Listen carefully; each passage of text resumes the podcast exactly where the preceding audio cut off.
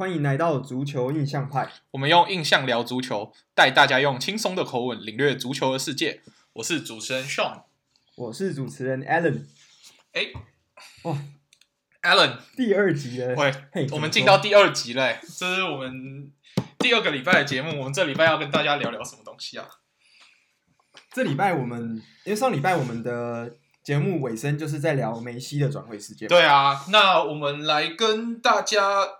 谈一下，我们到底平常会怎么样接收到这些足球的资讯？哈，你平常到底是怎么看球的？你可以再跟大家聊聊，看你平常怎么看球，或者是是从哪里收集到这些足球的资讯吗？最主要当然就是看比赛。对，我那看比赛的话，我通常因为我们可能观众不知道，我们现在是在德国读书，所以我们看欧洲的足球时间会很 OK，就是不用熬夜看足球。那如果要看现场直播的比赛的话，通常我们会看呃一个叫做 The Zone，就是 D A D A Z N 这个线上串流平台的呃运动直播。没错。那里面有时候会播欧冠、西甲跟德甲的比赛。没错。意甲也会有。对。那如果是除掉看线上比赛之外，呃，我们还会我主要的讯息接收来源应该会是 IG 吧。因为我在 IG 上面其实常常追了一些蛮有趣的页面，他那就会讲一些转会消息啊，或者是有什么球员比较最近表现不错，都会在上面可以看。对，你可以跟我们推荐一下，像哪些页面你觉得你自己看了以后是很值得追踪，然后他的资讯都很正确的吗？哦，有一个我觉得很不错，就是有在看篮球的观众应该也有听过，叫做 Bleacher Report。那他们除了本身他们的呃篮球报道以外，他们也有一个叫做 Bleacher Report Football，就是他们也是在讲呃关于足球界的消息的，而且是英文。所以如果会懂英文的观众，我觉得可以尝试点呃追踪一下这个粉丝专业，因为他们的消息通常我会说算是半官宣。对，这个 B BR Football 的粉丝团，我本人也是非常喜欢关注，因为他的。消息都是快确定的消息才会发表出来，他不会给大家那种很乱七八糟的 rumor，让大家看得眼花缭乱。所以，我们每次只要看到 BR Football 上面公布的消息，我们就可以确定它已经是百分之九十九点九是事实。对啊，因为其实足球和篮球不太一样，它的足球的这个运动，它的 rumor 非常多。就有时候会一大堆很天天方夜谭的消息，可是不一定是真的，所以通常要看这种比较官宣的报道，你才能确定说哦，这件事情真的会发生。对，没错，因为足球它不像是我们通常在看的北美的职业运动，通常都是美国的媒体在报道而已，所以消息来源会比较集中在美国。那我们在观我们在看足球有五大至少。比较有名的有五大联赛：法甲、德甲、意甲、西甲跟英超。那每一个国家自己的媒体会关注之外，国际媒体也会关注，所以消息来源会很乱。那也会有，比如说这个球员是南美洲来的，那他们自己国家的媒体也会关注这个消息，然后会有很多人传出一些流言蜚语，你也不知道说这些到底可信度是多少。所以在看足球的讯息，你在一开始很难。得到真相，所以我们就必须去观察这关注这些消息来源比较可靠的粉丝团。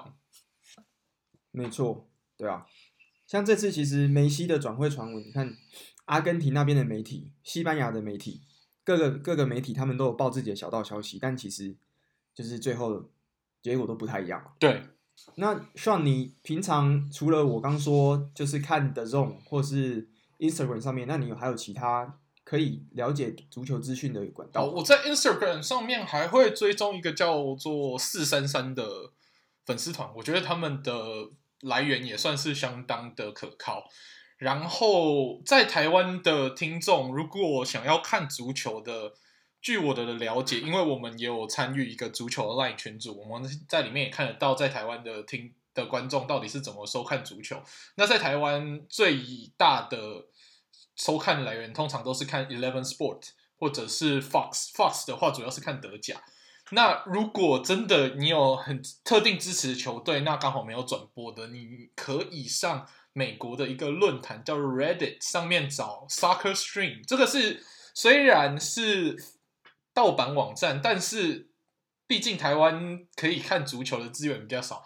那在台湾正统的管道还没有引进的方法之下，可以做的最坏的打算，大概就是去看这种免费的 stream。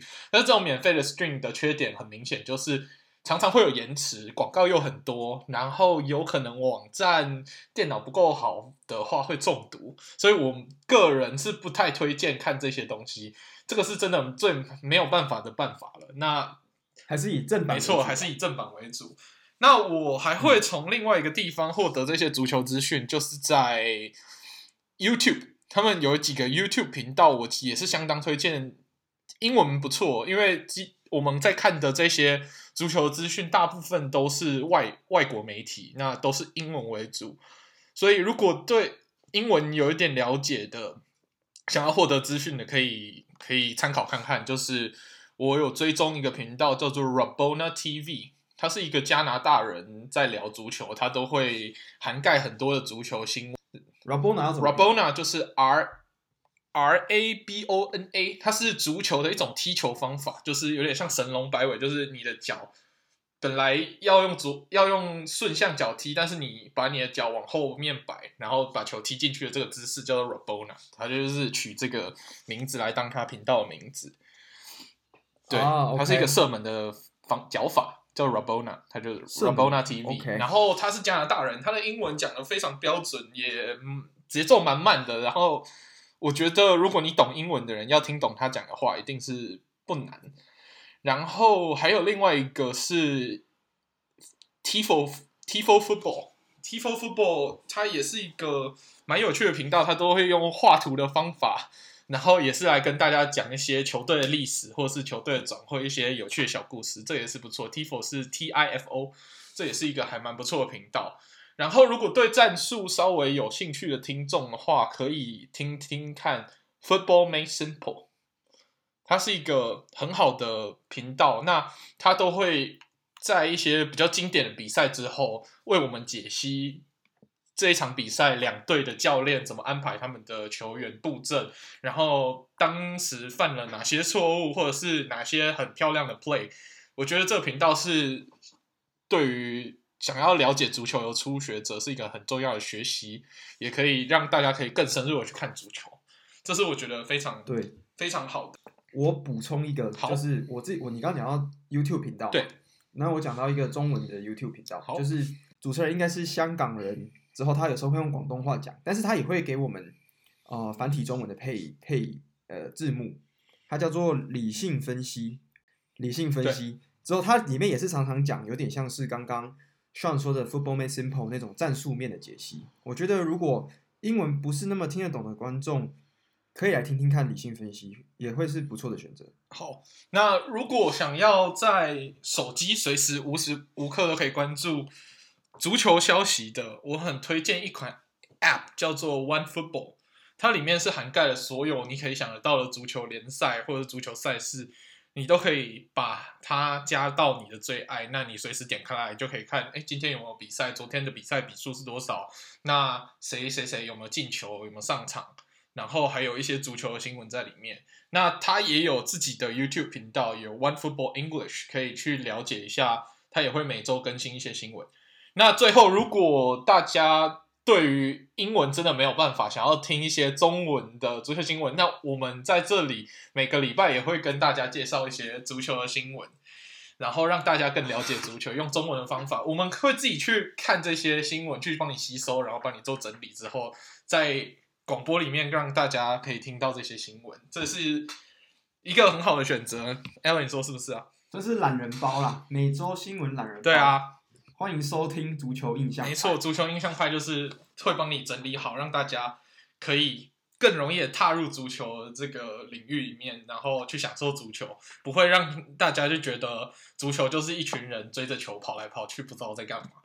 对啊，我们 之后九十分钟只进一。对，也不要让大家觉得台湾是足球沙漠，然后台湾人都四年看一次足球。不，我们随时都可以看足球，想看足球的时候都可以看足球。毕竟足球是全世界最受欢迎的运动。对啊，那接下来我们 Alan 还有想要跟大家分享什么样的管道吗？还是我们进入我们的下一个 part？呃，管道的话，其实还是有啊，就是、哦、呃，如果你想要看网络的文章的话，那前几天 Sean 有推荐一个不错的网络平台给我。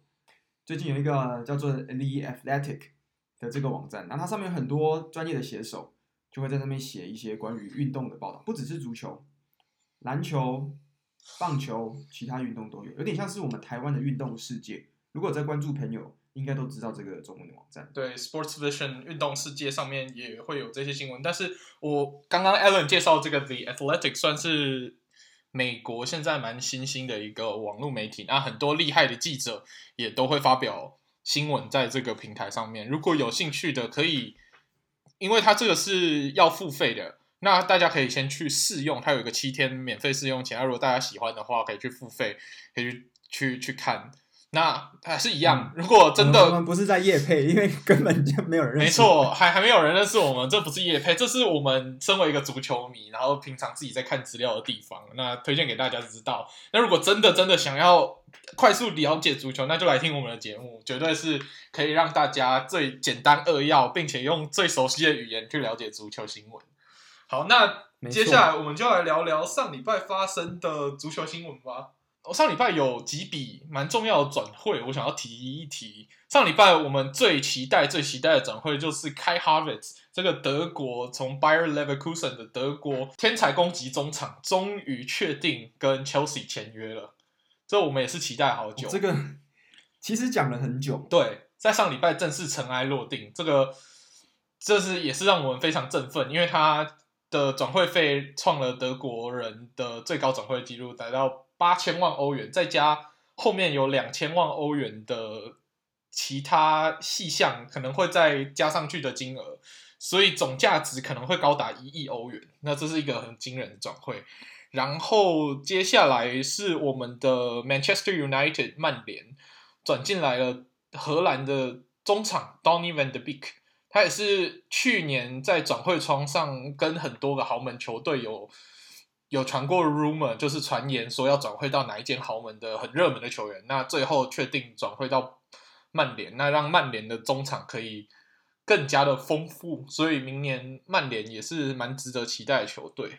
那最后还有一个球员，Alan 应该要很熟悉，就是 因为那让 Alan 来介绍看看，Alan 最熟悉的球员。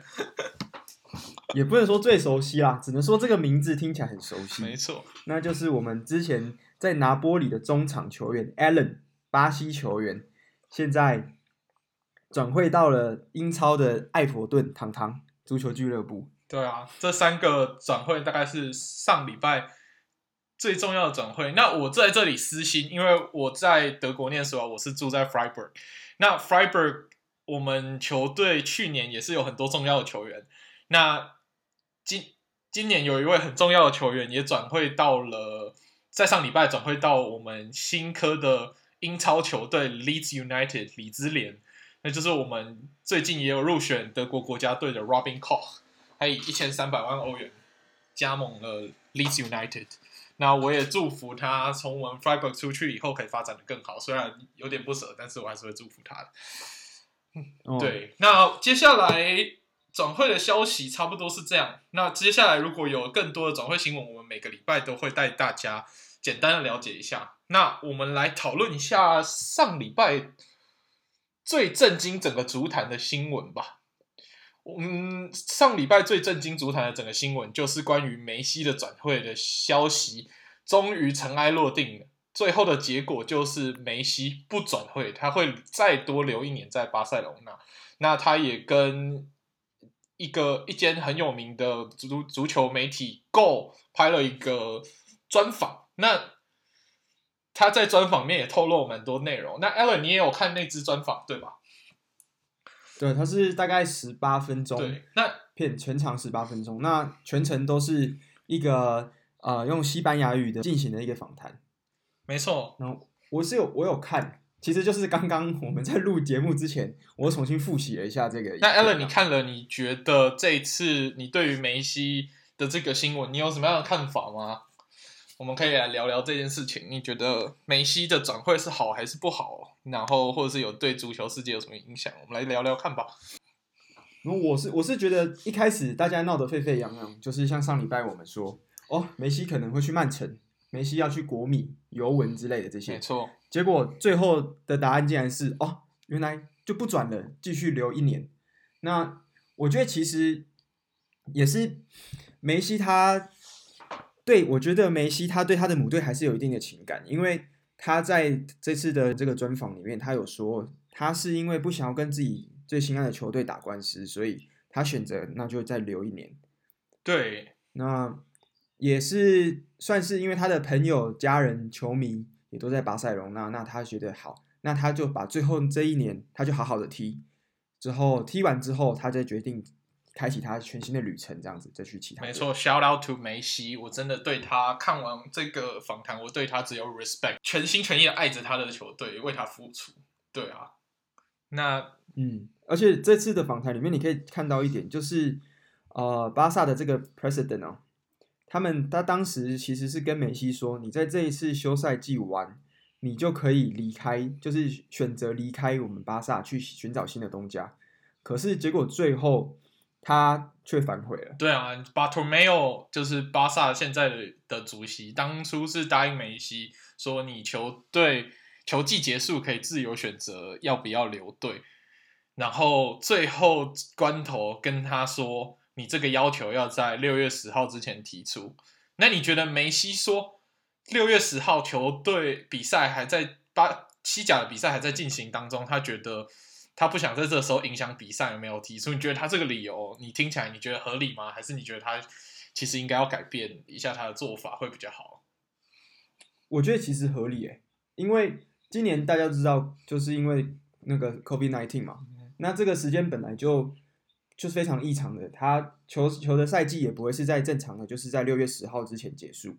那今年到六月。大概六六月中的时候，很多比赛都没有比完，西甲到一半搁置，欧冠也没有踢完。那我觉得在这个时候，如果又传出梅西要离队的消息，其实对球队的士气会是很大的打击。因为其实巴萨虽然今年我们知道结局是蛮惨的，但是他在中间其实一度还是在跟皇马做一些拉锯战联赛。他并不是说，呃呃，COVID-19 回来之后就一列一泻千里这样子。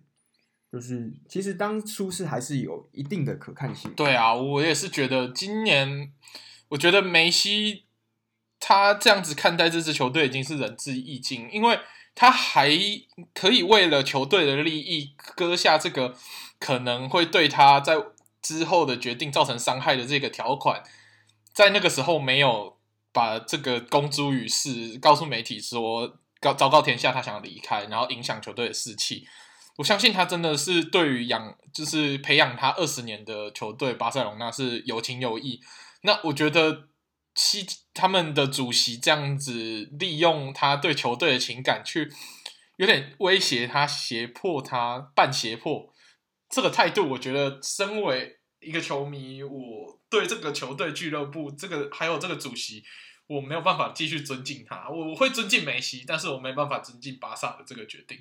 而且梅西很棒啊，没错，而且他最大的威胁是因为梅西的违约金是七亿欧元，他也知道七亿欧元全世界没有一支球队可以付得出来，也没有人会愿意他去付这个钱，嗯、所以他等于是用这七亿欧元把梅西绑死在巴萨。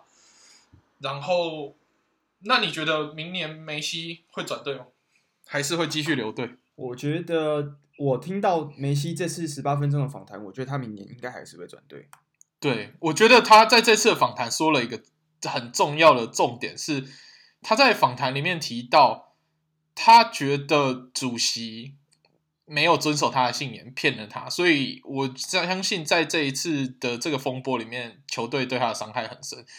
那明年他自由转队的几率又更高了。再加上他也有提到一件事情是，他其实一直在期待巴萨会不会有对于争冠有更长远的安排。你也知道，梅西在二零一五年拿下三冠王之后，很久在欧洲赛场上面没有好的表现。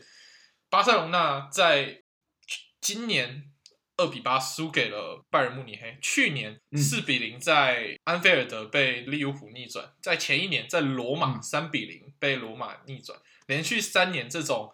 用很不堪的方法被在欧冠被淘汰出局。那以梅西这种世界级的球员，他一定是想要让自己的冠军数越来越多，然后一直累积自己的 legacy。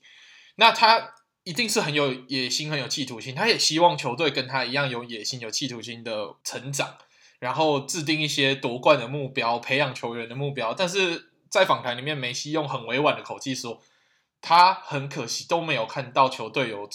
什么样的明确的目标在为了夺冠而安排？其实你可以看到，巴萨最近这几年是有做一些交易啦，可是他交易其实很多时候都是被当成凯子靴啊。没错，像是之前当时多特蒙德转会到巴萨这个 Dembele，法国年轻小将来了这边一直在受伤，完全没有表现。我不知道为什么当时巴萨会好，我可以可以在这里跟。Alan 稍微解释一下为什么巴萨当年会花这么多钱买他，因为当年巴萨刚转会了内马尔，他是手上有两亿两千万，呃，两两二点二亿的现金。那全世界的球队都看着巴萨有这个现金。那个时候他盯上的是 Dortmund 的 Dembele。那当然，Dortmund 我们也知道，我们常常球迷会开玩笑说，Dortmund 是著名的黑店，就是常常。德甲，德甲黑店，对，德甲黑店，我们就常常都用很高额的转会费把我们的潜力新星卖掉。那 Dembele 就是一个很好的例子，因为当初多特蒙德看到巴萨有这个需求，因为刚好内马尔走，有一个人可以来补内马尔的位置。那巴萨又看上了 Dortmund 的潜力新星，那他当然用一个很最贵的价钱，可能我觉得 overpaid，然后超级溢价的价钱签，就是卖卖给了巴萨。Dembele，那但是球员受不受伤这件事情，当然不是 Dortmund 可不可以控制的嘛。那很可惜，他后来一直受伤，也不符合预期。那在之后又转了当年在安菲尔德表现很好的 Philippe Coutinho。Coutinho 对，很可惜，Coutinho 在。巴塞罗那的球权也不够多，也会因为球权在巴萨的体系里面都集中在梅西身上，那他持球时间不够多，没有办法让他自由在球场上做挥洒，像在利物浦这样子带领球队，然后让他有他发挥的空间，所以他表现也不如预期，反而让他租借到拜仁之后，有一点他挥洒的空间，他在表反而表现很好，在二比八的比赛。里面也进了两球，来，今年的最最大的 highlight 就是对老东家进了两球，反噬老东家。那之后还有一个很重要的转会，就是他从西甲，他从马德里竞技，没错，转来了 Griezmann。对，他从，而且这个问题其实也跟 Coutinho 来巴萨的问题很像，就是他们的定位其实都跟梅西有点分不清楚，因为他们都是需要球权的对选手。没错，那。Griezmann 能在马竞打得这么好，是因为当时马竞没有什么球权球员可以像他有这样子的进攻能力，所以他当然可以自由的挥洒。那来到巴萨之后，巴萨的进攻核心绝对是梅西，尤其是当年就是沙维跟伊涅斯塔退休之后，整个球就是控在梅西的手脚下。那如果这个时候又来了 Coutinho 跟 Griezmann 分球，那其实一颗球不够用。没错啊，因为我们。其实看到巴塞隆纳这个球队，我们就会想到一个很重要的词，就是 Tiki Taka。Tiki Taka 就是很重视对于球的掌握，然后寻找攻击的时机。但是我们对于巴萨，那都是旧有的印象，那都是当初沙维、伊涅斯塔跟梅西在球队里面球球队有一个很完整的中场，还有 Busquets 这个很世界顶级的中场才有办法踢出来体系。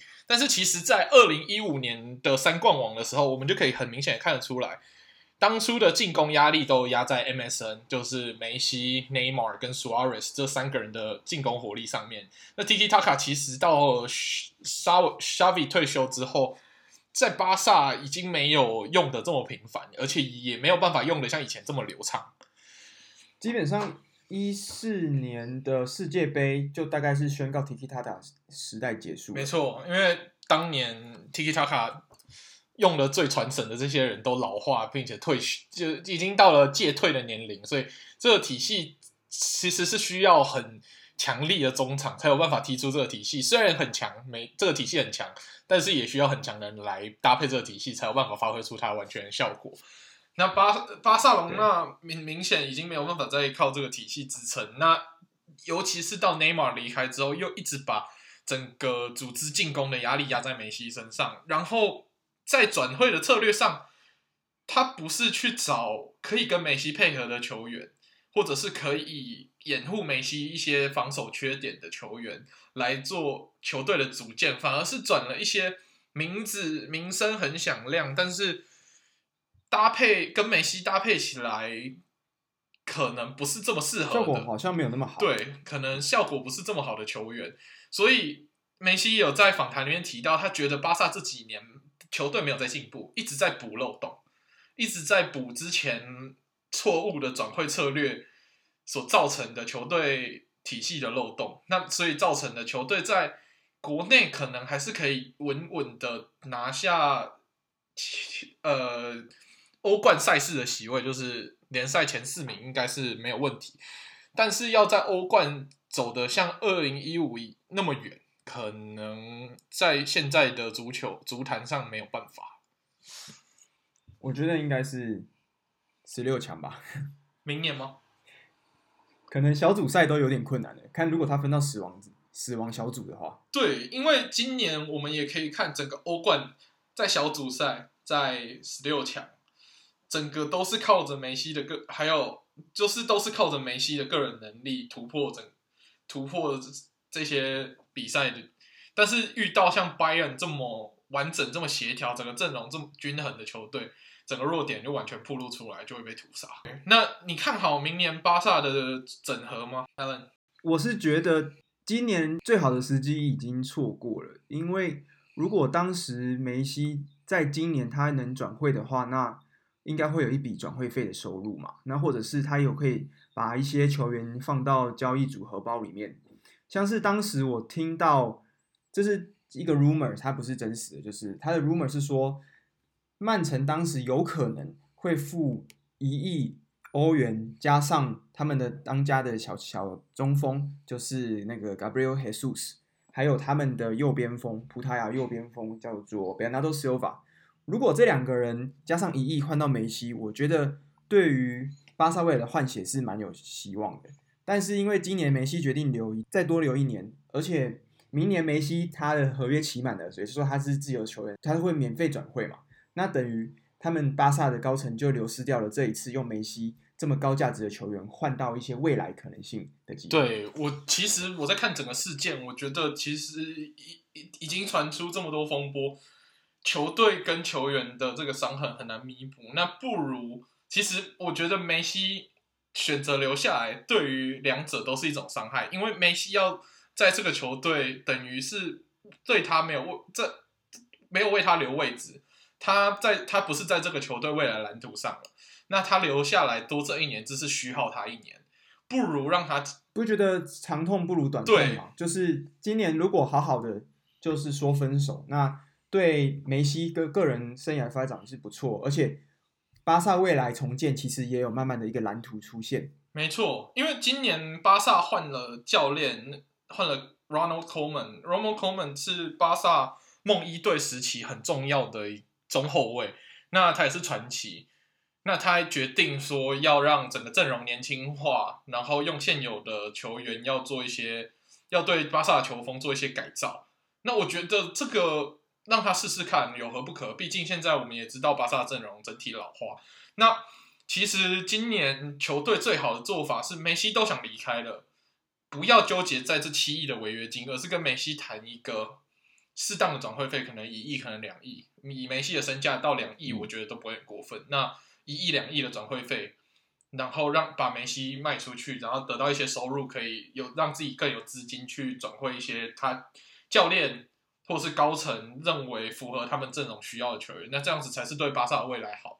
你看，像我们可以拿像巴萨在西甲的劲敌皇家马德里来说，皇家马德里当年把西 Cristiano Ronaldo 卖掉之后，收入也是也是大家也是很震惊，为什么会把这么强的球星卖掉？嗯、但是他把钱，他他就是因为 Cristiano Ronaldo 觉得他在西甲，他想要去挑战其他联赛。那好，他们谈好把 Cristiano Ronaldo 卖掉之后，用这些钱去世界搜刮了好多年轻的潜力，像 Rodrigo、像 Vinicius Junior 这些冉冉上升的新星，这为西甲其实还有皇马自己。其实注入了很多活年轻的活力，像 Ferland Mendy 这种，所以我们看到现在的皇马就是一个冉冉上升的新星，因为整体的年阵容年轻化，再搭配原有的明星球员 Tony Kroos、Benzema、Modric，还有 Ramos 这些球员，然后整体皇马的防守，在今年我们看到他拿下西甲冠军，其实整体皇马的实力随着时间演进，球员年轻球员的进步，其实还会再更强。那巴萨，我们反而看到相反一面，是整体球员老化，然后看不出来球队到底会往哪个方向走，再加上这个季季后的这个闹剧，其实对球队整体的气氛伤害是很沉重的。梅西就算待下来了，我觉得他，我相信他会认真踢球，因为因为他是梅西，因为他是世界级的球员，他有那个 mentality，但是他一定是不开心，他也一定很伤心，球他这么热爱的球队，怎么会用这种方式伤害他？没错，大部分的球员都知道，那明明年梅西会确定要离开。那这样子之后，梅西要怎么在休息室面对其他的队员？因为这次很特别的是，这次巴萨的所有队员几乎没有人有出声音，诶，针对梅西这件事情。对，所以我不确定他们内部是是不是跟梅西也有一些沟通上的一些问题之类的。对，还有一个很重要一点是在这一次的。转会市场上，梅西在巴萨最好的朋友 Suarez 有可能会被出清到 Juventus。那如果 Suarez 真的被出清到 Juventus 的话，其实梅西在整个球队里面虽然还是老大哥，但是这个地位会不像以往一样这么的坚固，反而会会在休息室有一些不好的化学。我们明年可以来看看，那也因为巴萨感觉起来实整体实力是有点衰落，那明年整个西甲的争霸会再更好看。那我们在下节目下半也会为各位带来我 Sean 还有 Alan 自己最期待下一个球季必看球队。那今天节目上半就到这里，谢谢大家收听，拜拜。